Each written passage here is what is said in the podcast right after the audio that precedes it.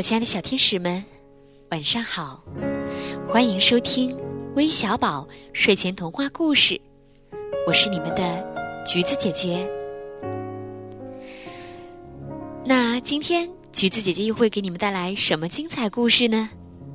同样的，让我们一起来先听听留言点播吧。姐姐、你们好，我叫董雨红，今年四岁了，我想点播堂课的故事，谢谢了。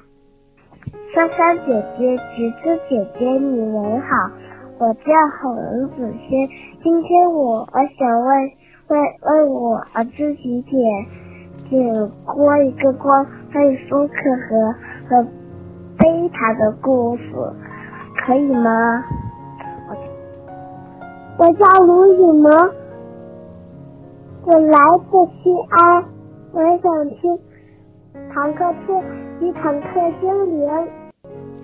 谢谢董雨红、洪子轩还有卢雨萌三位小朋友的点播。今天呢，橘子姐姐就把这个《再见小坦克》的故事送给你们，希望你们能喜欢。接下来，让我们一起来听听吧。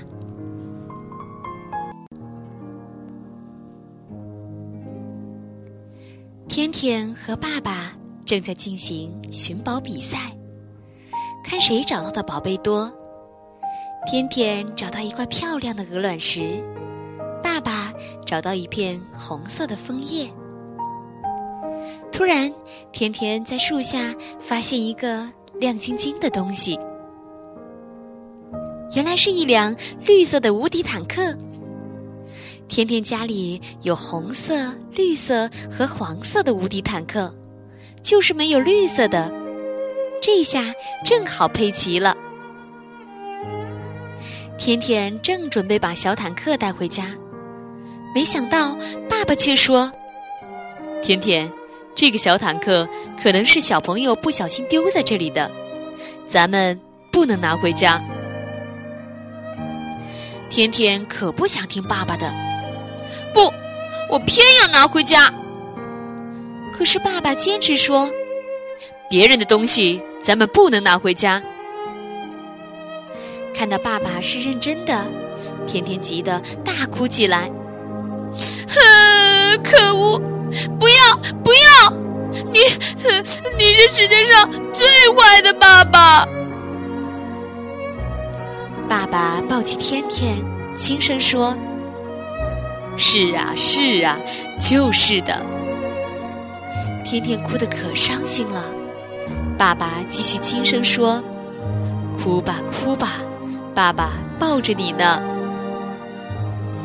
过了一会儿，天天说：“可是，我真的很喜欢这个小坦克。”爸爸回答：“那咱们可以去买呀。”天天边哭边说。可是，可是我现在就想要。爸爸就这样轻轻抱着天天，天天也就这样坐在爸爸怀里哭啊哭啊。也不知道过了多久，天天觉得心情开始一点一点好起来了。慢慢的，天天终于不哭了，因为他已经不那么难过了。爸爸问。天天，咱们现在是回家还是继续寻宝比赛？天天回答：“当然继续比赛。”可是小坦克怎么办呢？爸爸说：“就把它放在这里吧，它的主人会来找它的。”天天虽然有点舍不得，但还是把小坦克放回原来的地方。爸爸说。小坦克和它的主人一定会谢谢你的。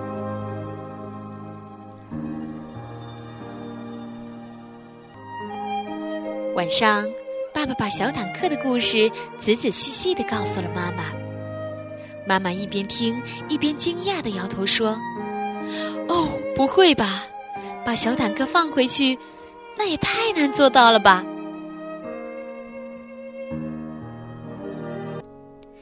我亲爱的小天使们，今天的故事讲完了。如果以后你也捡到别人不小心遗失的东西，你会怎么做呢？好了，今天的故事就到这里了。明晚，魏小宝将继续伴您入眠。晚安。